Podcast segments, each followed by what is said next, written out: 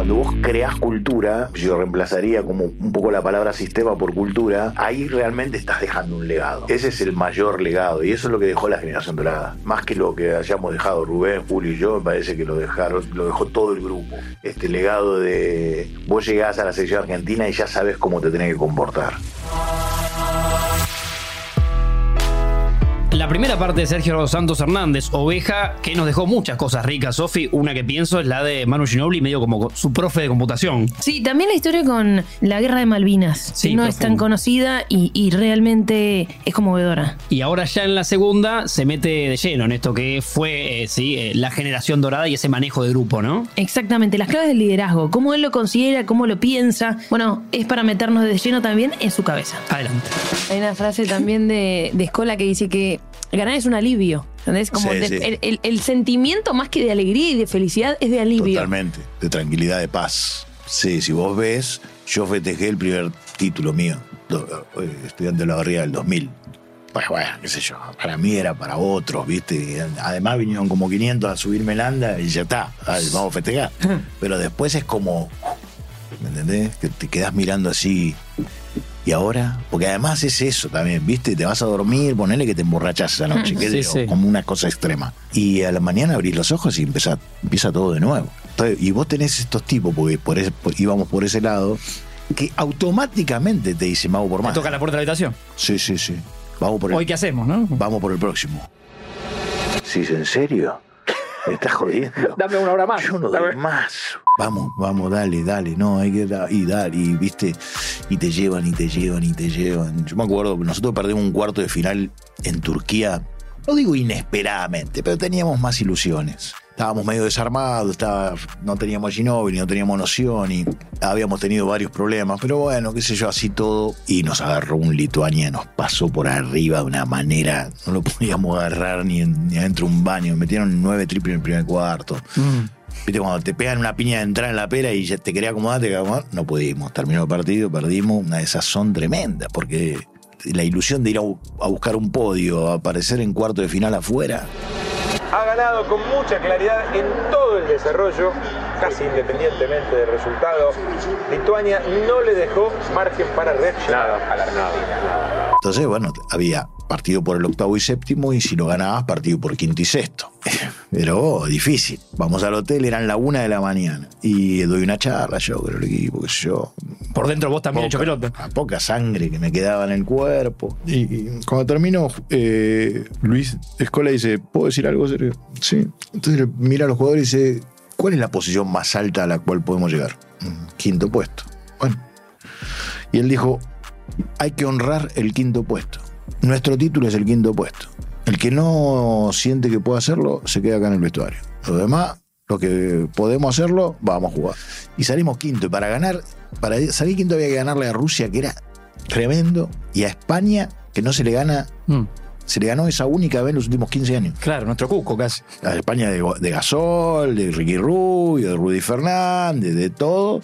Bueno, en ese momento la bomba Navarro, un equipo impresionante que también había sorpresivamente, Sí. va, sorpresiva, le habían tenido la mala suerte de cruzarse con Serbia, que era, poder- era candidato. Y, y ganamos los dos partidos. Pero yo creo que si Luis no tiene esa intervención, ni mi charla ni nada iba a ser el efecto que hizo esa intervención. Los líderes son así. Por eso yo recomiendo, cuando haya un líder, no te quejes, seguilo, seguilo, busca el, el indicado y seguilo, porque te va a llevar a un lugar al cual vos no vas a llegar, sino metete tu ego ahí y seguilo. ¿Y puedo ir al, al otro extremo? Digo, por un líder positivo, como recién mencionabas, Escola, te lleva a un lugar espectacular. Me imagino también que te pasó lo otro, tener un líder negativo. Y no sé si, lo- si llamarlo líder, qué sé yo, pero sí un alguien con, con mucha ascendencia en el grupo y que tenga, que sea díscolo o, que tenga indisciplina, o Claro. sea, o su ego lo supere. Eh, sí, he, he vivido de todo en mi carrera. He vivido todo. Acá ya no daría nombres propios. No pasa nada, no, no, no. pero sí, y la, la mayoría de las veces ni siquiera terminan la temporada, mitad de temporada o antes. Lo detectás y lo sacás. En el alto rendimiento no se puede bancar, mantener una manzana podrida mucho tiempo en el cajón porque te pudre todo. Lo que pasa es que Después, viste, hay algunos que ven The Last Dance, entonces te dicen, no, pero Denny Roman se iba a Las Vegas en el medio de un playoff y eso. Viste, eh, Había uno solo, ¿no? Sí, son, son perlitas así, hay algunas cosas que suceden y que también no, no hay que olvidarse que sucedieron hace 30 años y que era otra cosa, ¿viste? Hoy ya difícil que suceda eso, hoy el alto rendimiento te pasa por arriba, no puedes hacer esas cosas. Pero sí es verdad que que hay tipos que son, a veces vos te haces muy dependiente de alguien que justamente no es un buen ejemplo, ni es un, pero que bueno, a veces lo necesitas porque uno se acuerda nada más que de los equipos que salen campeón, pero imagínate si estás por ir al descenso y tu máximo goleador es un vago que llega tarde todos los días y todo. Es complejo, ¿viste? Claro. Es complejo. Eh, hay, hay. No, no, no lo llamaría líderes, pero sí hay y hay que tratar de, de sacárselos de encima lo antes posible. Por eso siempre lo, de lo más importante que hay en la, co- en la construcción de un equipo es el principio, es la elección. Y que no, los entrenadores jóvenes la van a cometer igual, por más que me escuchen a mí hoy, pero no cometan el error de yo a este lo cambio, a este lo cambio yo. Mm. Esto es como si vos querés cambiar a tu novio o tu novio te quiere cambiar a vos. Mirá que. eh, no. Ya han pasado varios. No, no se cambian. No, E- este es así y no va a cambiar ni con vos ni con nadie.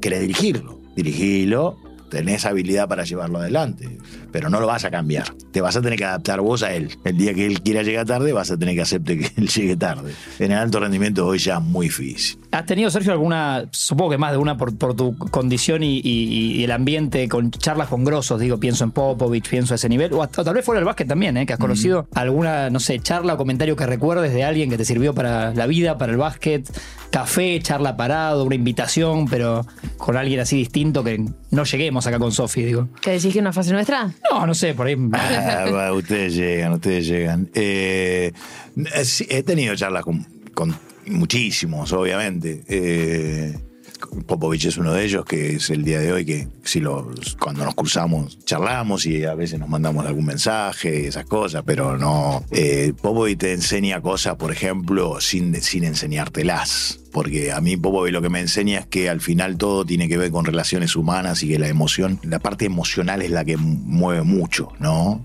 Eh, yo alguna vez hablando con Popovich, eh, porque lo nombraste justo Sí, y sí. me parece que es alguien a quien los argentinos tenemos ahí arriba. Eh, en, nosotros hacemos una preparación para Río de Janeiro en Las Vegas, Nigeria nosotros y Estados Unidos. Eh, entonces jugábamos también, Nigeria, eh, Estados Unidos y, y Argentina, unos amistosos. Y nosotros estábamos en un hotel, que yo quedé muy lindo, y bueno, la verdad es muy difícil estar en un hotel feo.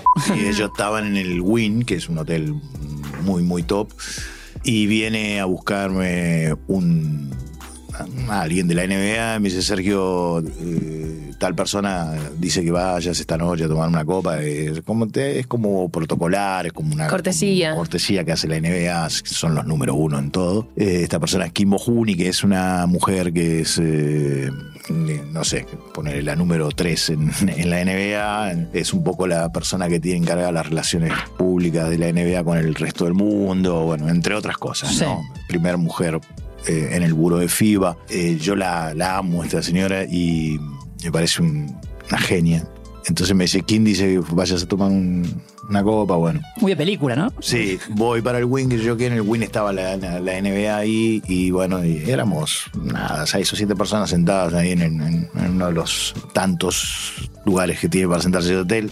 Tantos, te digo, 200 lugares. Y estaba King con sus asistentes y yo fui con mi staff, le pedí si podía ir con el staff y, fue Manuel Álvarez, el pre- preparador físico, y Gonzalo García, el entrenador. Y bueno, en esa charla cae Popovich. Entonces corre a uno que estaba al lado mío y le dice, fuera, fuera, no sé qué, en broma, y se sienta conmigo. Y, y bueno, me abrazo, qué sé yo qué, y me dice, Manu ya en sus últimos años. Entonces me dice, me costó este año, esta vez hacer el contrato.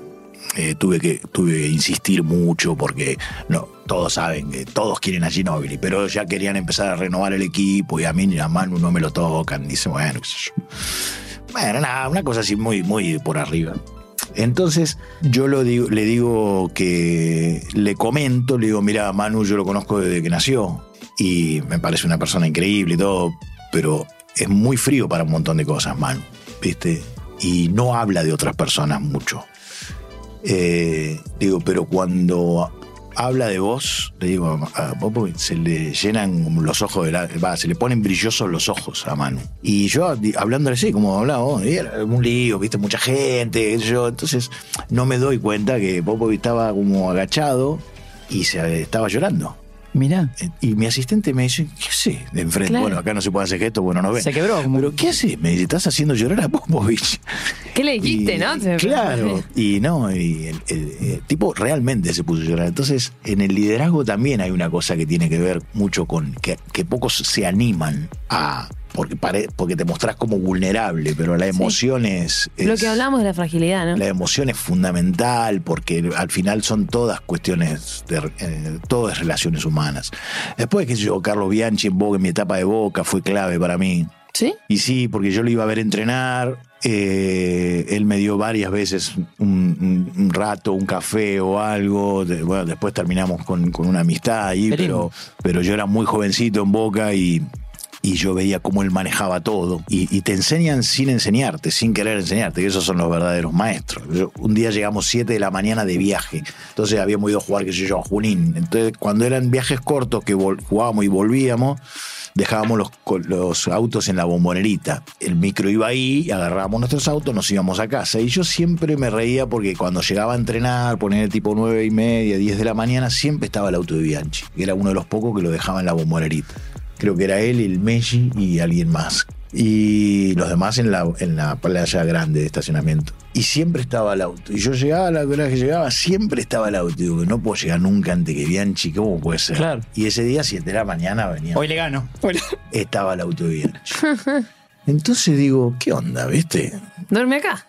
Y cuando estoy pensando, pues yo ya lo único que tenía que hacer es abrir mi auto, tirar el bolso adentro y me iba a dormir. Se abre la- el, el portón de la bombonerita y entra Carlos caminando. Y le digo, Carlos, ¿qué, qué- explícame esto porque me estoy, estoy...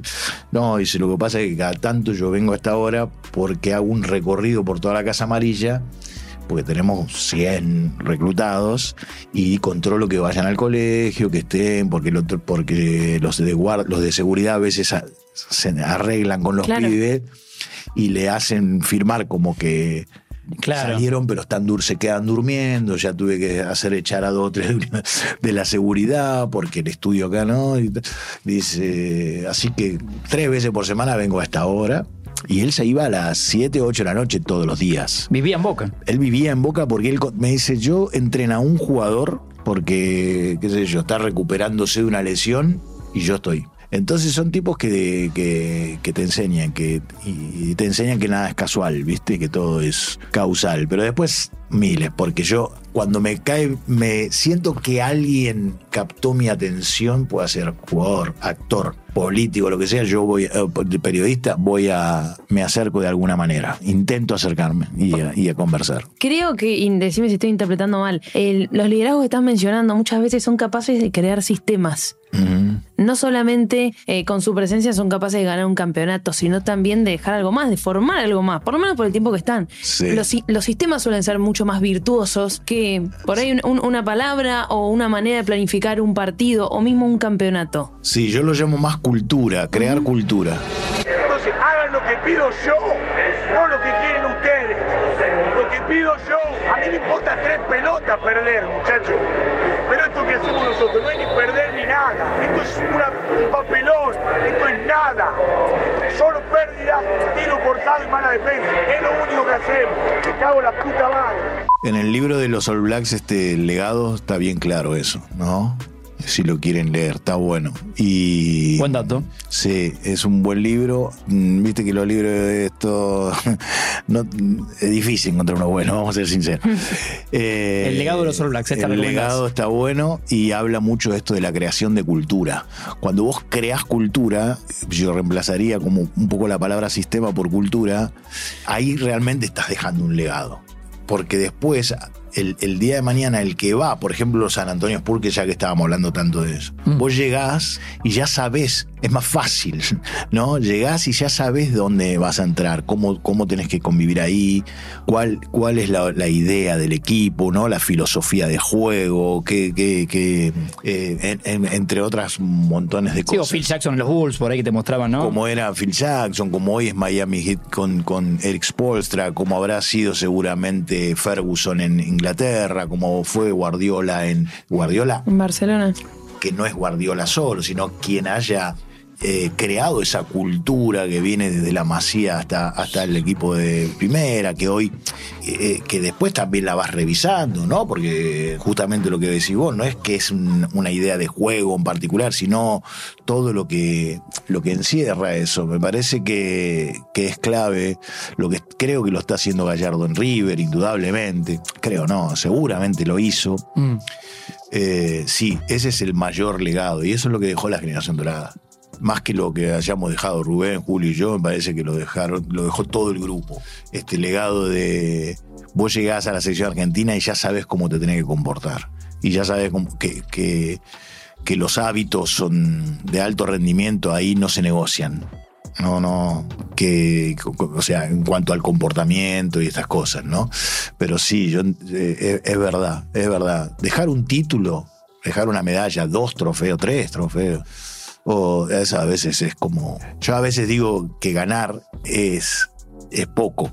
Es- eh, ser campeón es, es chiquito. Y, y alguien dice, pero ¿cómo va a ser chiquito? Entonces, ¿qué es lo más? no? Claro que todos los jugamos para ganar y todos estamos más felices cuando ganamos. Pero si yo lo único que hubiese dejado que yo en Peñarol hubiesen sido dos o tres títulos, No estaría lleno vos. ni yo ni la gente mm, tendría, estaría eh, todavía con afinidad conmigo, ni mis jugadores les hubiese quedado algo. Eh, siempre hay que dejar otra cosa que es mucho más grande que un título. Pero estamos en un mundo así, resultadista y lógico, y al final todo lo que hacemos es para ganar, ¿eh? Todo lo que hacemos es para ganar. Eh, hablando de la mente, ¿no? Y mente fría. ¿Alguna charla o cosas que tenías con, con aquel Facu Campazo de Peñarol, que era un cordobés, me parece que un poco más todavía más risueño, que no se cuidaba tanto el físico y que se tomaba algún Fernet, ¿sí? Reconocido por él más de una vez. A este Campazo versión atleta 2.0, que su última bocha de helado la comió con Escola en el 2002, ¿no? Más o menos. Eh, ¿Cómo viste esa evolución vos como teniéndolo tan cerca? Y yo, eh, muy orgulloso, la ve- la- de- o sea, es eso, porque, porque él llegó con 15 años a Peñarol de Córdoba y, y su vida era una pelota de básquet y la calle. Entonces, eh, era súper desordenado, eh, había dejado el colegio, cosa que los, los clubes tienen que rever esas cosas, no pueden permitir que, que por más que tengan condiciones en cualquier deporte, ¿no? El estudio no, no, no puede faltar porque además es fundamental, ¿no? Fundamental incluso para el deporte, ¿no? Claro. Eh, porque hay padres que dicen, no, yo no quiero que mi hijo pierda tiempo estudiando, si lo que quiere ser es jugador de fútbol. Y bueno, pero hasta para ser jugador de fútbol necesita estudiar. O sea, no. Aunque sea un crack. Sí, sí, no, no, no, no es que lo estamos pensando en su futura vida. Porque si no el padre te la reviste te dice, no, pero si le va a millones de dólares, ¿qué me importa? Pero bueno. Eh, y, nada, entonces muchos ahí lo, ayudábamos, le, dábamos, le, fomentábamos el tema de la lectura, qué sé yo, llevábamos algún libro para que... En, realidad yo siempre subía al, micro, esos famosos micros de, la Liga Nacional que son... Son la, la muerte porque estás 20 horas dentro de un micro y, y yo entraba con 5 o 6 libros, entonces a los jóvenes siempre les daba cualquier libro, de cualquier cosa. Una Repartías. novela, una, lo que sea, lo que hubiese en casa. Y, y después cuando volvíamos me tenían que por lo menos dar una idea de- del libro. Ah, muy bueno. Menos lo que decía la, la, la- la- contratapa porque ya la había leído. Bueno. Y bueno, muchos no se enganchan y Facu era de los que se enganchaba. Hasta que un día en Córdoba estábamos jugando un playoff, creo, y me dice Sergio, me quiero comprar mi primer libro. Que yo lo quiero comprar, no que me preste. Digo, bueno, genial. Me dice, ¿me acompañás a la librería? Fuimos a una librería que estaba ahí a un par de cuadras, pero claro, no sabía qué comprarse. Yo lo asesoré y lo ayudé un poco. Y compró su primer libro. Eh, y, y ya empezó a dar muestras de, de- Absorbía lo que. sí, de, de curiosidad y bueno, montones de cosas. Empezó a hablar inglés, empezó- porque se sentaba al lado de los americanos para y lo- se reían, callate, no sabes hablar. Bueno, yo voy a hablar igual y así. Y, y hoy es él el que me da lecciones a mí, de verdad, de verdad. Mis, los últimos dos libros, que es Cerebro de Pan y, y el, el, el- ay, no me acuerdo cómo se llama. el- ¿Cerebro de pan es uno? Sí, cerebro de pan, que es el de la comida, y el, el que este, esta japonesa que enseñaba a ordenar todo, ¿cómo se El llama? met- eh, sí, Ay, Dios. ya sé cuál decís. Sí, Eh, todos sabemos, creo. Este, Que ordena placares, sí. Maricondo, Sí. Maricondo, Maricondo. Maricondo, sí, Maricondo. Bueno, esos dos me los regaló él y él cambió todo. Él, él hizo el método Maricondo. Él nada, te habla de nutrición como un nutricionista, de, te habla de entrenamiento. Eh, es, cariñoso, siempre está cerca, apenas sucede cualquier cosa, mi familia es el primer mensaje es el de él o la llamada, así que todo lo que le pasa lo vivo con una felicidad enorme y, tampoco lo puedo ver a él como un jugador, ¿no? Lo veo como un, casi como un hijo. La última, eh, Mente Fría se llama el podcast. Mi pregunta es si recordás algún momento identificado con, con esa frase. Tuviste que tener mente fría para decidir. Y mm, también si tiene que ver con tu momento actual. Esto de no dirigir en este momento y ver qué pasa en el futuro.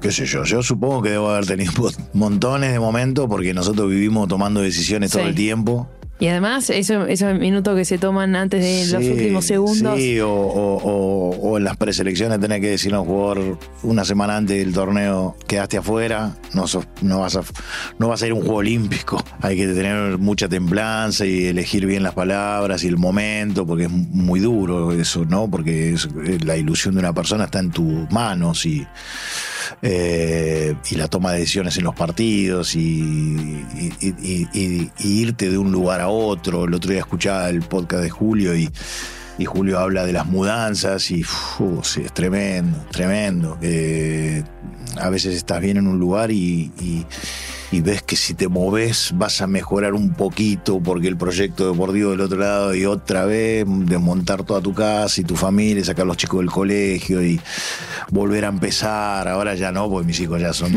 directores del colegio, pero... Laburar part-time, vos hiciste todo. Eh, ¿Cómo? Peñarol, selección, ¿no? Hice- digo, te tocaron todo, todas. Hice montones de cosas, pero, pero hubo una última que fue la de Zaragoza que con la, no sé, que la tengo un poco acá, ¿viste? Estoy como, siento hasta cierta culpabilidad de no haber tenido más aguante, pero me agarró en plena pandemia y muy feo, estaba muy difícil allá y acá.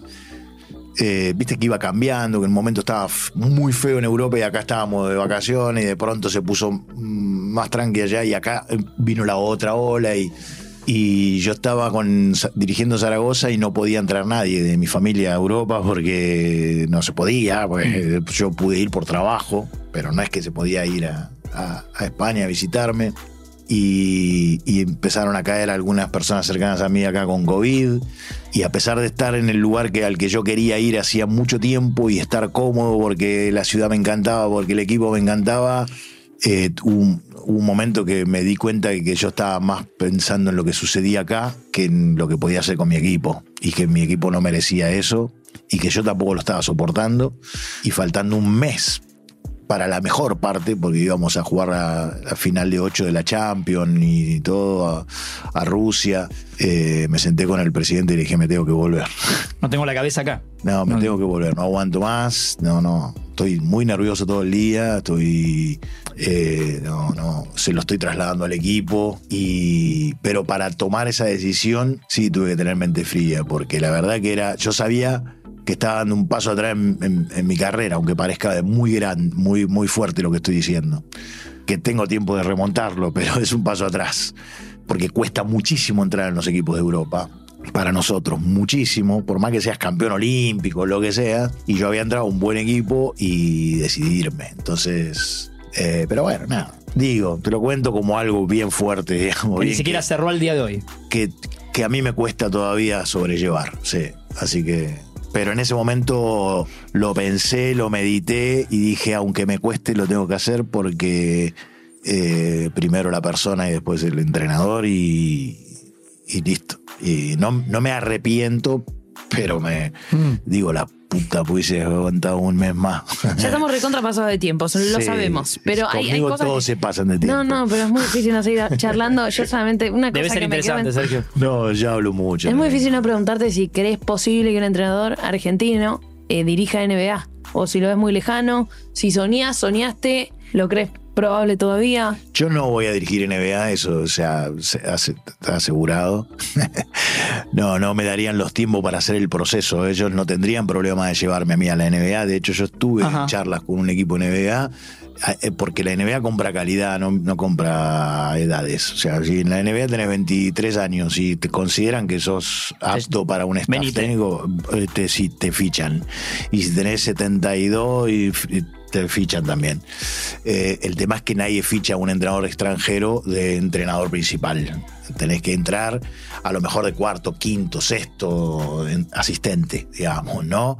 Generalmente los equipos tienen, bueno, acá no, no- quiero hablar con demasiada propiedad, pero imagínate un entrenador con tres asistentes en el on the bench, ¿no? En, el banco y tres detrás del banco. Son seis más otros tantos que hay, de, ¿no? Trabajando. Hay, son más de 20 personas las que trabajan para un staff, pero los asistentes, ponele que sean cinco o seis. Y la NBA tiene esta cosa que no tienen otros lugares en el mundo, que si vos haces las cosas bien, vas, pum, pum, pum, ¿no? En otros lados, como que, no, este es asistente. En la NBA no, haces bien. Sí, no, creces. yo no llegaría, pero ¿Por qué no? no, no, no me dan los números. Pero va a haber un asistente. Para mí va hay, hay alguien, bueno, va a haber muchos con chance, pero hoy hay alguien que está tomando la delantera que es Pablo Prigioni, Sí. que ya es primer asistente de un equipo NBA, jugó en la NBA, ha sido una estrella basquetbolística como jugador, tiene, tiene mucho talento. Él es uno de los que eh, demuestra de que si bien no tiene por qué un muy buen jugador ser un muy buen entrenador, no, le, no lo inhabilita, porque si no también nos pasamos para el otro lado. No, este jugaba bien, pero si jugás bien no puede ser. No, No, no. Puede haber combinada, puede un caso combinado. este ya era un entrenador jugando. Siempre lo cargábamos, siempre le decíamos. Y él decía, no, no. Y digo, Pablo, estás al horno, tenés el virus dentro. O sea, no, no hay manera de que. Y él, lo- él lo va a hacer. Y ojalá que abra la puerta y después sean muchos. Qué sé yo. No creo que sean muchos. Pero obviamente, si Manu quisiera ser entrenador, rápidamente llegaría a un cargo de esos. Pero estamos hablando de un jugador que está en el, hall- en el Salón de la Fama de la NBA. Por ahora, como espectador, me encanta. Voy, me abren la puerta, me reciben. Es un montón, ¿eh? Es un- Me, me- me- me- vivo, convivo con ellos sin ningún problema, así que eh, con eso ya me alcanza. Gracias, Sergio. La verdad que te agradecemos. Espectacular Eh, charla. Se ha estirado porque, bueno, ameritaba el invitado.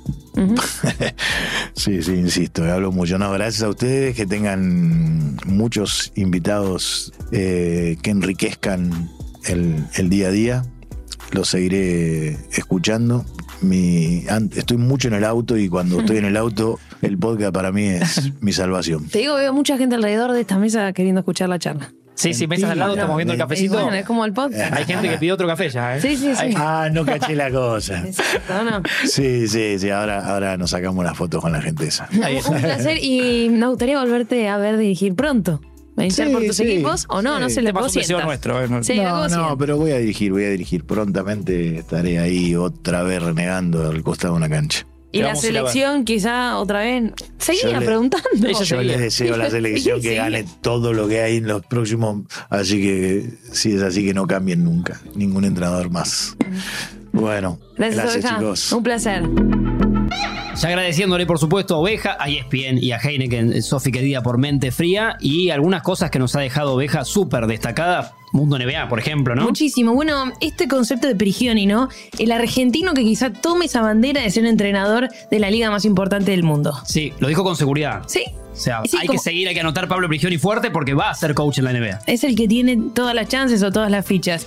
Lástima que él no pudo usarla por muy poco, quizá por generaciones, por tiempo, por época, pero podría haber sido. Y la riqueza de estas charlas con Popovich también, ¿no? Sí, una locura. Verdaderamente lo disfrutamos, esta charla con Oveja Hernández. Y si te gustó el capítulo, si te copó, si te gusta escucharlo, acordate de poner a seguir en el podcast de Mente Fría. Sí, hace como nosotros. Ahí está, Mente Fría en Spotify. Buscas la campanita, notificaciones Sí. y le das seguir al canal. Seguir follow, si tenés en inglés el Sí, teléfono. Lo que a vos te ¿Qué gusta está en portugués también, después te contamos. Sí.